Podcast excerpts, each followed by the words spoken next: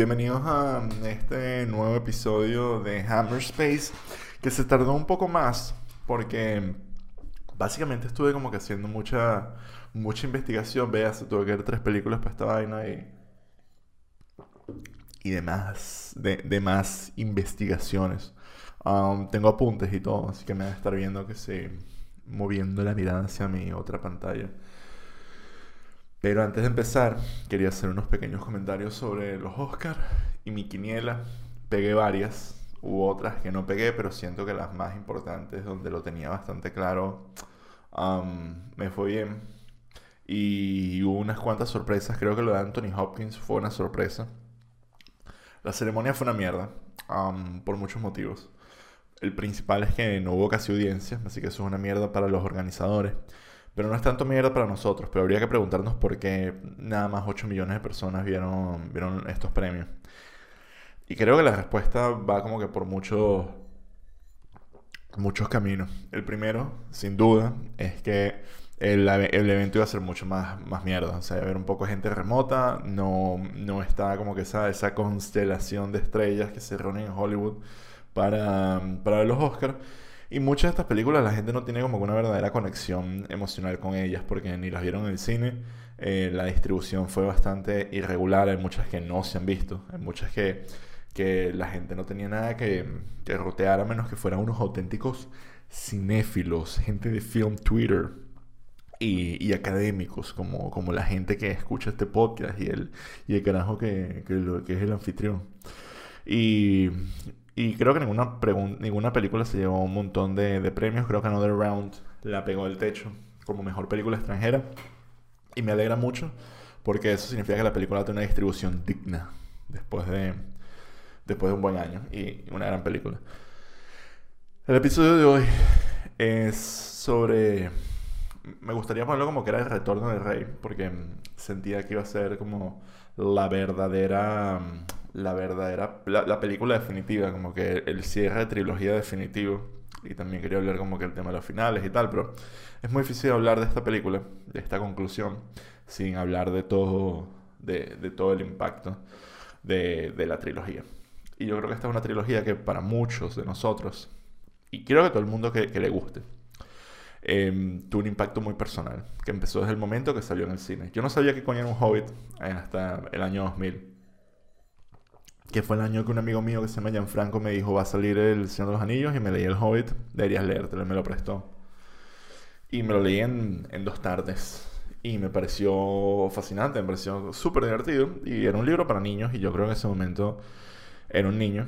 Y entendió que esto es un Hobbit. Y luego fui a ver la película del 2001 y fue en plan, what the fuck, ¿qué está pasando? ¿Por qué? Porque, ¿sabes? Tipo, es una película que... The Fellowship of the Ring es una película que una vez que termina, tú no, no se siente como otras películas. Obviamente no han terminado. Y en esa época esto no era tan normal. No era normal que una película no terminara, tipo, se acabó lo que va a ser esta primera entrega y luego ya habrá una segunda película que capaz no tenga nada que ver, pero es con los mismos personajes. Eso es usualmente el caso. Y de ahí cambió radicalmente. Y luego la trilogía, la próxima trilogía, las próximas trilogías que harían esto sería Matrix um, y Piratas del Caribe, que tendrían en común el hecho de que ya había una película ya había una película eh, previa que garantizaba el éxito y luego se hacía una inversión para hacer dos películas, casi que por el precio de una, pero metiéndole un poco más de dinero y más, más semanas de, de prot. Y, y, pero igual, The Fellowship of the Ring es una gran introducción a todo el universo. Y, y, esto es una época en la que Venezuela estaba comenzando a colapsar, pero también estaba comenzando a ser un, un adolescente, creo yo. Entonces tenía la libertad de poder ir a ver. Estas películas se estrenaban en diciembre se estrenaron, me acuerdo que Navidad, y yo creo que las tres las vi. creo que la 1 y la, y la 3, The Fellowship y El Retorno del Rey, las vi posterior, las vi el 25 de diciembre, algo así, con muy poca gente en la sala. Em, y una experiencia bastante casi que íntima comparado a lo que es usualmente ir a ver películas de este estilo. Y la segunda, Creo que fue durante la época del paro petrolero en Venezuela. Pueden googlearlo. ah, antes de que el chavismo se apoderara y destruyera mi país. Pues hubo un paro petrolero como un par de semanas. Y, nada, al final, al final la tuve que ver, creo que fue como un mes después, pero también una sala casi, casi vacía. Y, y ambas, eh, la- las tres películas fueron experiencias trepidantes porque me encantó esa palabra, trepidante, porque de verdad era, era, era un mundo amplio y pasaban muchas vainas. Y de ahí, después de ver la, peli- la primera película, dije, bueno, voy a saltar los libros. Y creo que eso, no sé si fue un error, pero creo que yo nunca había leído un libro tan, tan increíble. Y cuando digo increíble, es tan amplio, tan profundo como, como ese. Lo comencé leyendo en inglés y luego me di cuenta que no iba a poder. Así que me pasé al, al castellano y leí el primero. Y luego el segundo y el tercero los leería muchísimo, muchísimo después. Y creo que nunca había sentido una adaptación tan, tan destilada como la fue, como, como lo fue el, el Señor de los Anillos en, en, en su momento. Porque hacer una película de este estilo, como la hizo la gente de, de New Line Cinema, em, fue, un, fue un reto masivo, no se sabía cómo, cómo abordar, porque era una inversión de, de eso, de más de 100 millones de dólares para un estudio que está mm, pretty much quebrado. Y los derechos de, del Señor de los Anillos estuvieron yendo para adelante y para atrás viendo a ver cómo, cómo se podía enfocar esto. Hay, hay como una historia del infame Harvey Weinstein que quería hacer que El Señor de los Anillos fuera una sola película, pero contada desde el punto de vista de, de Aragorn, que es algo que es algo bastante factible, es algo que no incluso se escucha también cuando se habla de Game of Thrones, que había gente que quería adaptarlo como dos películas, pero que fuera protagonizado solo por Jon Snow. Y, y muchas aventuras. Hacer que esto tuviera un green light fue un proceso, Peter Jackson lo comenta como un proceso bastante doloroso. Y, y una vez que se hicieron las tres películas, pues eso fue como una fábrica de, películas de, de Tolkien que luego trataron de hacer una especie de refurbishing para hacer eh, El Hobbit y ahorita lo están haciendo de nuevo para hacer eh, la serie que, que Amazon está metiendo también cientos de millones, cientos de millones de euros. Y, y hasta cierto punto esto se volvió un, un producto de exportación de Nueva Zelanda porque Nueva Zelanda es un, es un personaje más. Y cuando, es que no solo es un personaje más, es como Nue- Nueva Zelanda es un personaje más y es un miembro más del equipo técnico, porque es, es un país que amoldó hasta sus leyes para explotar a los artistas y que trabajaran que si 40 horas al, al día legalmente. Am, pero sí, es un, es un país que acomodó sus impuestos para que fuera muy, muy rentable am, producir estas películas ahí. Y, y fue mega éxito. Y fue de un director que jamás te lo esperarías, que es Peter Jackson. Y es porque la filmografía de Peter Jackson para mí nunca ha sido irregular. El carajo es un- uno de mis directores favoritos y siento que es esas personas que viene del cine de, de- de casa. Como que es alguien que sabe lo que significa poner una cámara aquí, como que enfocarte directamente a los ojos lo que estás diciendo y cuándo hay que hacer eso. Y para una película de este estilo, un director que puede ser tan épico y tan íntimo a la vez es, es, hermoso. Y, y no se me ocurre nadie mejor. Obviamente ya en retrospectiva no se me ocurre nadie mejor para dirigir esta película, pero muchos grandes pudieran, pudieran haberlo hecho. Pero esta película permea un, un amor muy, muy gigante por, bueno, por, por lo que es el universo de, Tolkien, que es el, el otro elemento de, de esta historia, que es, es complicado. Yo creo que si uno entiende a Tolkien, hay, gente, hay, hay, hay autores que cuando tú los entiendes, tú entiendes su obra. Y creo que Tolkien es tan, es tan bueno, es tan profundo, que no es de esos. Es un carajo que, si ves las experiencias que él ha tenido, mucha gente dice, no, que estaba muy basado en, en, en sus experiencias de la Primera Guerra Mundial.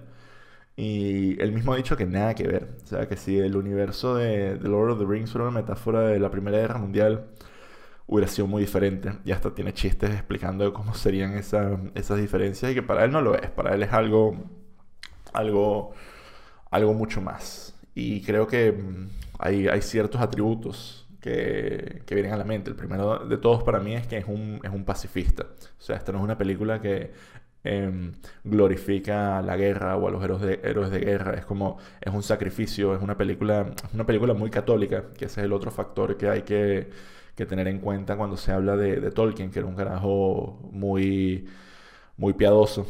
Y mm, es un tipo, y es un tipo que yo creo que, no voy a decir que como que mal catolicismo o buen, catolicismo, pero hay ciertas filosofías de catolicismo, em, como son la culpa, el sufrimiento, que de verdad, a, mí, a mí en lo personal no, no, comulgo con eso. Pero hay otras filosofías, como que es el, luchar por el prójimo, el, sacrificio por, por, un bien mayor, el amor, eh, la hermandad, la familia. O sea, son cosas que esta, este, este cuento eh, tiene mucha sensibilidad en esa, en esa dirección. Y también creo que no solamente a nivel de la fraternidad, sino a nivel de, de la masculinidad. si alguien me pregunta, ¿qué, ¿qué es masculinidad no tóxica. Yo diría, bueno, la masculinidad. La masculinidad tóxica y luego está la masculinidad, que en este caso es una película, la vemos en la película como que un montón de, si ven la The Fellowship son un montón de tipos y, hay ciertos cambios que hay en la película, comparación con el libro, que lo hace como que un poquito más woke. Eh, por ejemplo, la, la, presencia de Galadriel muchísimo más, más imponente, eh, lejos de su esposo. Eh, Arwen rescatando a Frodo, que eso no, no, ocurre como tal en los libros, o sea, como que se da una presencia de los personajes femeninos más, más marcados, que, que, es muy cool. Los personajes masculinos, su comportamiento, es verdaderamente la, la masculinidad la masculinidad fuerte, la masculinidad sana, el, el, apoyar a tus hermanos, abrazarlos, decirles que los quieres, eh, luchar por ellos. Y, y, como que todo este, todo este, en general como que todo este enfoque de lo que viene a ser ser un hombre, aunque estos bichos sean de, de otra raza y, y, de liderazgo. Hay ciertas, hay ciertas, incluso ciertas lecciones aquí de liderazgo que filosóficamente inyecta Tolkien de, de, lo que es ser un rey. En, en, el libro, en la película, en la película yo siento que Aragorn quiere ser rey. En las películas. Sí quiere ser, o sea, él quiere ser rey, sabe que algo se avecina, pero tiene mucho miedo. En los libros, es un poquito más straightforward el hecho que él dice que yo voy a ser el rey de esta mierda, soy el rey de los hombres, hago falta y, y, esa fragilidad, esa vulnerabilidad y cómo él es eh, rescatado por sus amigos y cómo es apoyado por el resto de, de la comunidad es, es parte del mensaje de, de esa trama.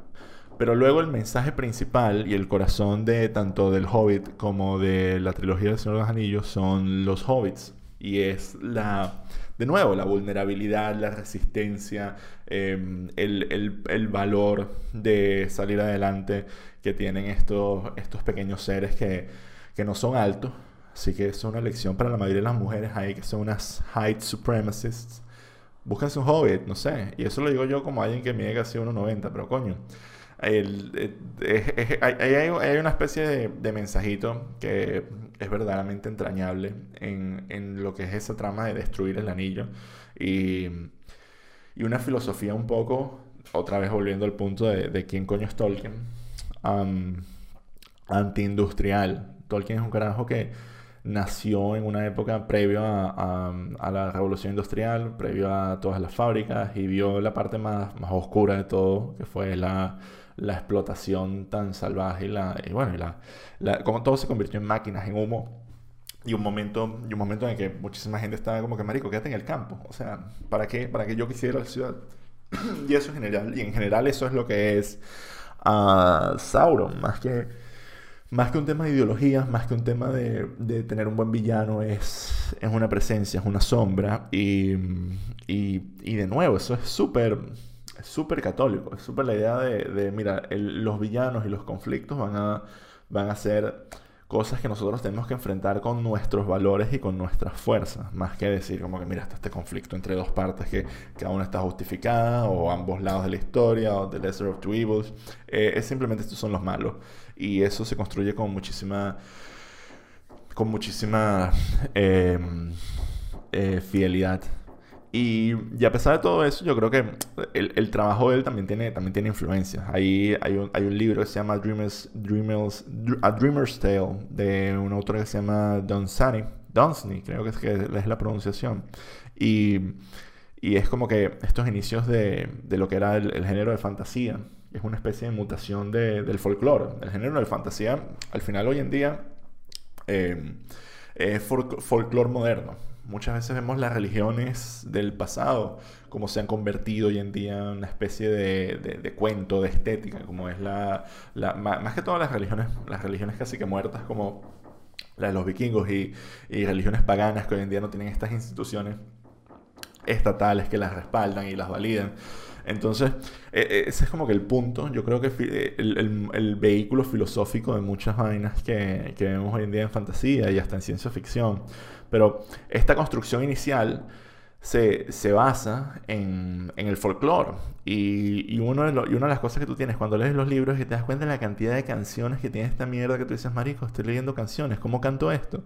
Tipo, en realidad leer canciones a mí siempre me ha parecido algo raro, porque es como yo no soy músico, o sea, me imagino que es una canción, esta es la letra, y, y en realidad eso es, eso es como se comunicaba el, el, el, la humanidad en, mayor parte, y, y ese es el, otro, el otro ángulo que creo de, Tolkien que es súper importante, que él es un, él es un lingüista, él, hizo muchos lenguajes y, y lenguajes completos. Eh, para este universo. Él tejió un universo que él sabe que, que habita en, en, la palabra. Y, hay, un, hay un quote de Metal Gear 5 que me gusta mucho, que es que los humanos no habitamos en naciones, sino en, en un lenguaje, en una lengua. Y eso a mí siempre me ha marcado mucho, porque cuando vemos, cuando vemos los conflictos em, secesionistas o conflictos de territorio en el mundo, incluso conflictos étnicos, hay, hay, un elemento base que es el, lenguaje, y como que el lenguaje florece toda la, cultura, la, cultura de, las naciones que hoy en día conocemos, y las naciones más importantes tienen su lenguaje, y, el hecho de colonizar en gran parte implica llevar tu lenguaje y tu comunicación a, otro país e imponernos una forma, se puede hasta una forma de violencia. Y, y ese es el, el, fundamento, la, base de, del Señor de los Anillos, que es un libro que cuando tú ves como, como alguien toma... El Señor de los Anillos para mí es como, es como un jardín. Es como un jardín si tú quieres ir y, y, ver algo, vas a encontrar una rosa y esa rosa va a tener una, un nivel de detalle y una fragancia y algo súper súper hermoso en lo que vas a poder entender. Ah, mira, esto, esto va por acá. Y, y nada es casualidad. Si alguien menciona si alguien menciona una leyenda o hay una canción, tú puedes ir a esa canción y decir de dónde viene esto y vas a verlo referenciado en diferentes puntos del libro y va a empujar, em, y va a empujar eh, ciertas mecánicas del libro. Es un libro súper, súper amplio. Es, es un libro, mm, sin duda tiene la profundidad de decir esto es una historia que de verdad va al corazón humano y, tiene unas motivaciones y los personajes tienen unas identidades eh, únicas, pero también tiene una amplitud gigante a nivel de libro que cuando lo vas a adaptar a un guion te, permite muchísimo, muchísimo espacio para, para entender cómo contar la historia. Y un ejemplo que yo tengo de esto es cuando ellos están en el Prancing Pony, que eso ocurre en la primera película, en The Fellowship of the Ring, cuando ellos están, eh, conocen a, a, los hobbits, conocen a Aragorn por primera vez. Aragorn sabe que están los Black Riders ahí que van a tratar de matar a los hobbits. Y en la película él les tiende una trampa donde los hobbits parece que están dormidos y los Black Riders entran a la habitación equivocada y, y lo que hacen es apuñalar unas, unas almohadas y ellos aprovechan ese momento para, bueno, para perderlos, para escapar.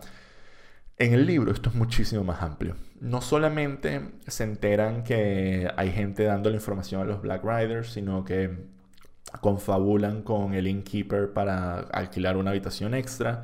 Em, los Black Riders dejan ir a los, a los caballos de los establos para que nadie pueda escaparse, pero ellos ya...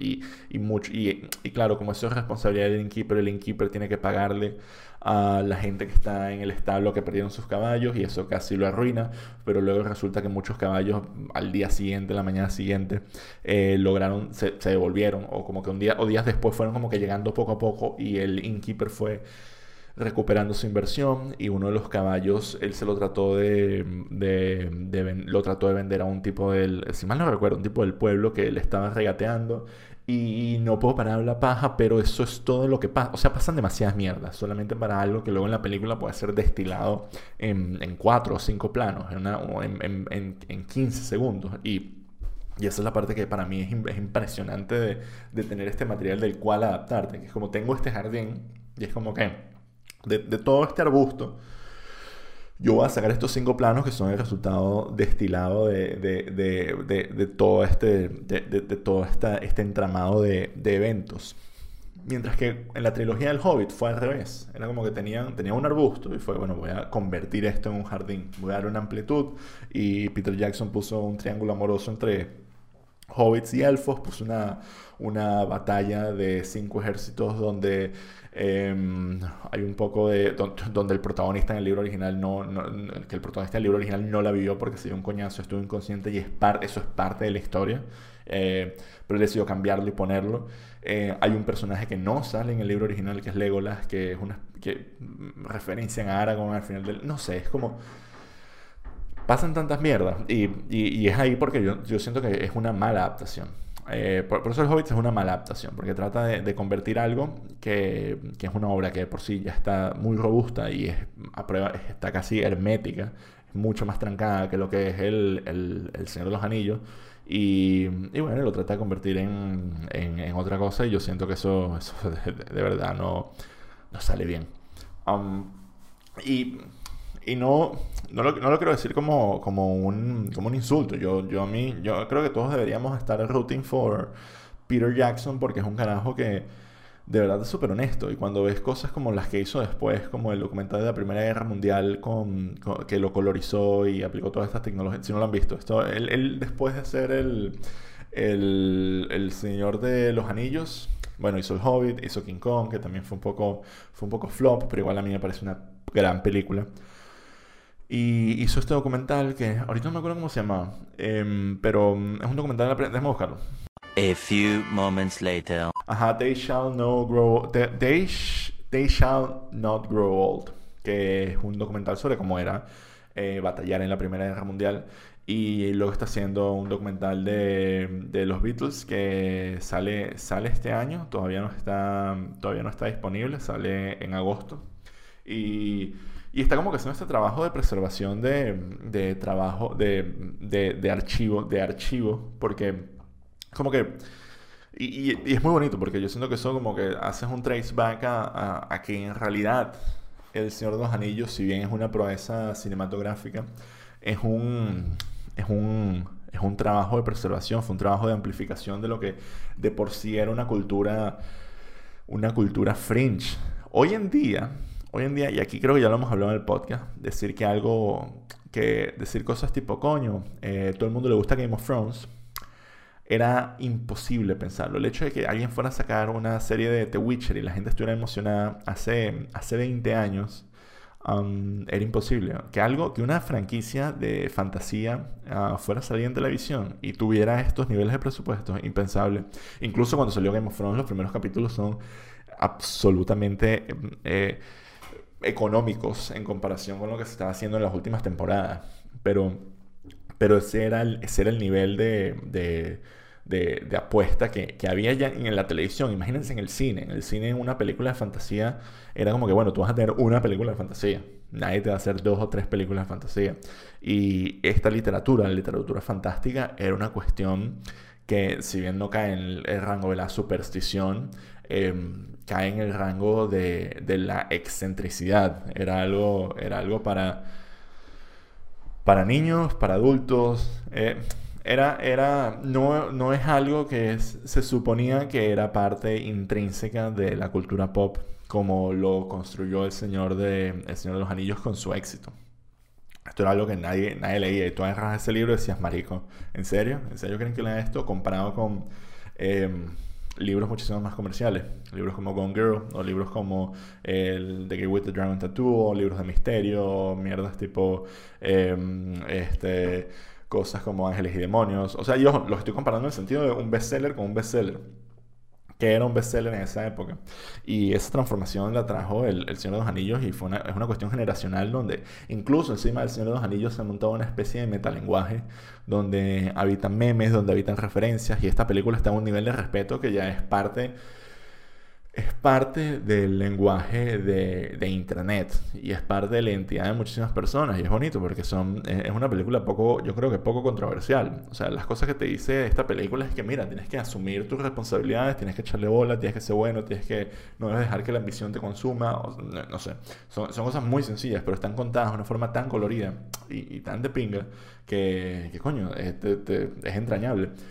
Y, volviendo un poco más a la, parte de la profundidad y la seriedad que puede tener esta, esta, esta saga, cuando se le compara con cosas como Game of Thrones, incluso todo el universo de fantasía, una vez que sale, una vez que tiene este éxito El Señor de los Anillos, todo el universo de fantasía habita encima de encima de, del Señor de los Anillos. O sea, Game of Thrones existe porque existió el Señor de los Anillos y porque George R. R. Martin dijo, mira, voy a tomar esto, estos lugares comunes que ya todo el mundo sabe, estos plots, y los voy a subvertir, y me voy a poner a preguntar vainas como, eh, ¿cuál sería la política fiscal de, Aragorn?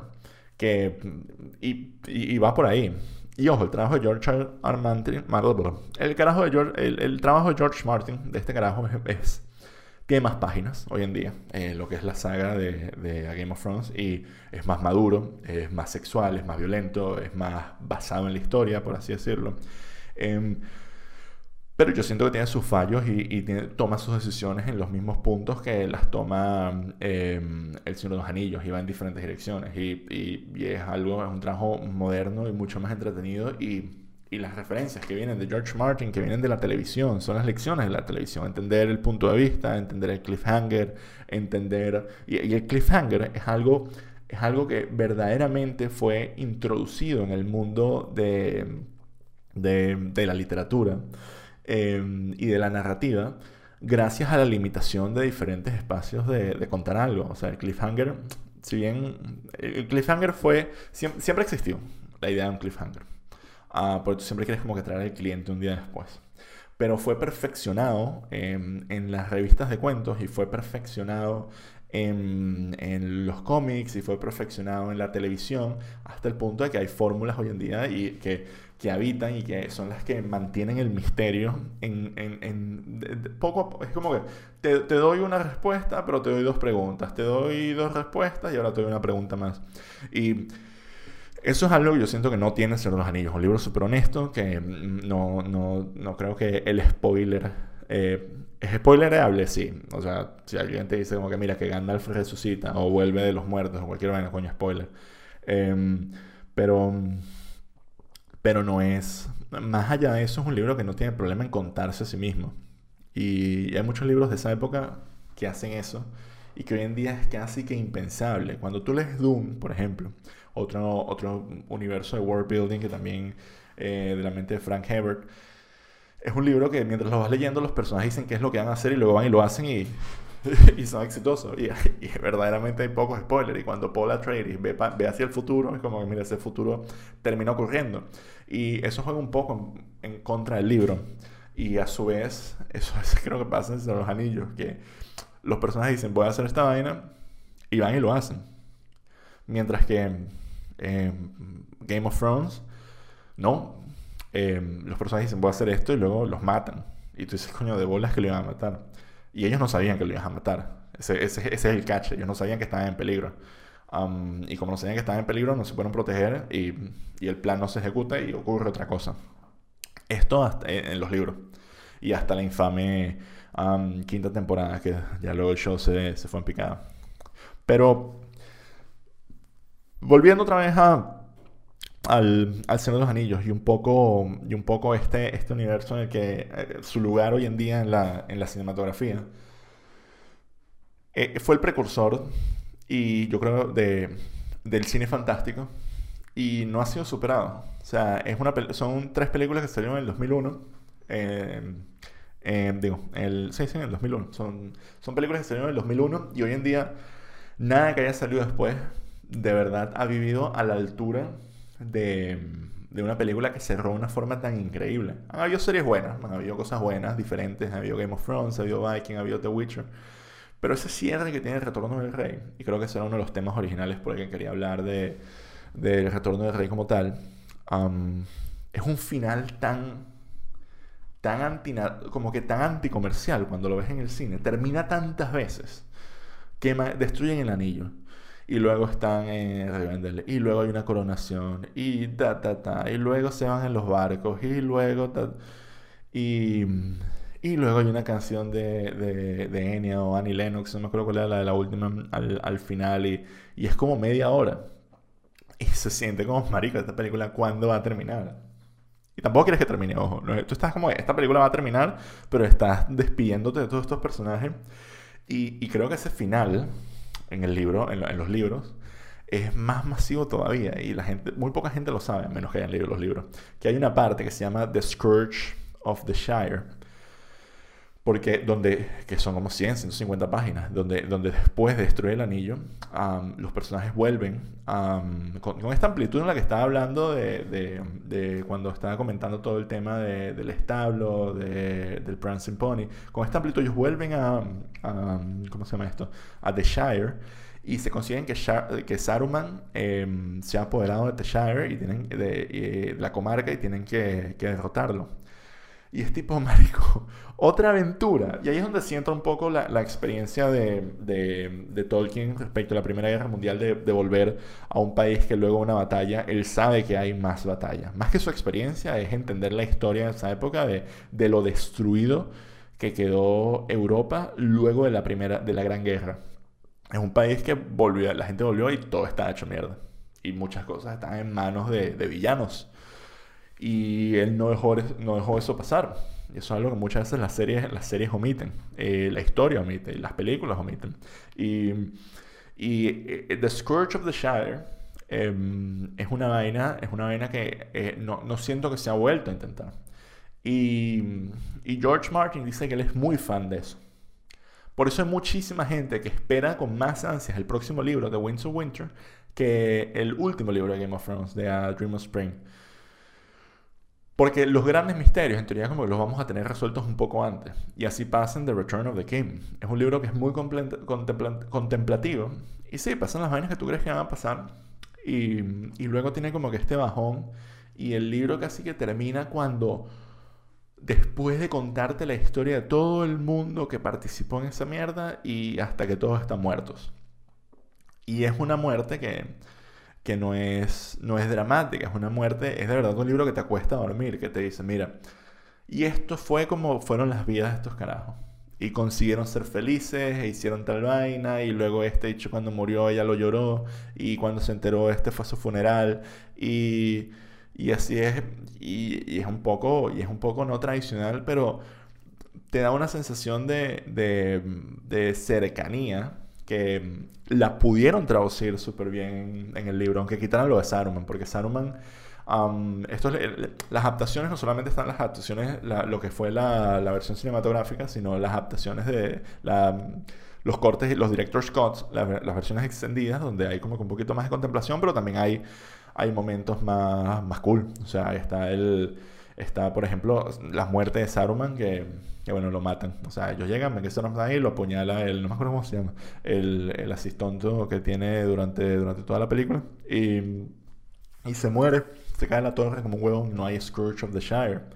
Y eso es un cambio muy importante que hay en, en, esa adaptación. Otro cambio, otro cambio que tiene, que creo que es uno de los puntos de fricción más rudos del libro, mátenme, es Tom Bombadil, que es un personaje verdaderamente raro, un personaje verdaderamente folclórico, que no está en las películas y si quieren pueden averiguar quién es, pero es un detour de tres días que si tú no eres fan del Señor, del Señor de los Anillos, posiblemente digas que ladilla estos capítulos que estoy leyendo, donde lo que hay es un gordo vestido estrafalariamente eh, haciendo, haciendo canciones, cantando canciones.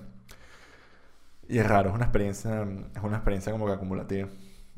Um, pero hay que agradecerle muchas cosas al, al, Señor de los Anillos, porque su impacto no es solamente como que gracias al Señor de los Anillos tenemos Game of Thrones. Gracias al Señor de los Anillos, al éxito de esta trilogía, se cambió la industria cinematográfica. Eh, muchísimos de los actores aquí pasaron a, tener éxito en, en, otros papeles. O sea, bueno, eso tampoco es un logro. El hecho que tú, tú, hagas un buen trabajo y luego sigas teniendo trabajo es como que, bueno, ok. Hay uno de los actores que, que, para mí soy uno de los más fans, pero el hecho de que Viggo Mortensen saliera aquí me permitió descubrir el cine de David Cronenberg y, y es algo que también le tengo que agradecer al, a estas películas. A estas películas les dejo demasiadas cosas. Les dejo demasiadas cosas. Yo por eso cada vez que he tenido la oportunidad he visto películas en los anillos y Ahorita viene la nueva edición 4K Remastered que tiene como que un color grading diferente y también estoy emocionadísimo porque es un color grading muchísimo más, más naturalista y tengo demasiadas ganas de verlo. Siento que Peter Jackson su visión se le fue un poco la mierda cuando hizo eh, The Hobbit a 60 cuadros por segundo y 3D o mierdas de estas, pero de verdad la cinematografía de, de Lord of the Rings es que sí, unmatched. Y el score es, son power songs tras power songs y, es muy bonito. y también abrió la puerta no solamente para el mundo de, de, de, de, la literatura de fantasía, sino los juegos de fantasía. Dungeons and Dragons, que es una, es una base... Dungeons and Dragons es como un sandbox de... es un sandbox de juegos.